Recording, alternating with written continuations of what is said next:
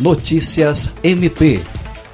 O Ministério Público do Estado do Acre, por meio do Centro de Apoio Operacional de Defesa da Criança e Adolescente, Educação e Execução de Medidas Socioeducativas e das Promotorias Especializadas de Defesa da Infância e Juventude, discutiu na sexta-feira, dia 7, com vereadores de Rio Branco, acerca da prioridade na programação orçamentária municipal para o ano de 2021 das políticas públicas voltadas para a proteção e desenvolvimento das crianças e adolescentes. A reunião por videoconferência foi iniciativa do órgão auxiliar do Ministério Público, coordenado pela promotora de justiça Vanessa de Macedo Muniz, o qual, além da destinação privilegiada de verbas para promover e proteger esse público, conforme diz a lei, quer garantir a participação popular na elaboração e debate do orçamento da cidade. Participaram da reunião os promotores que atuam na área em Rio Branco, Francisco Maia Guedes e Dyson Teles,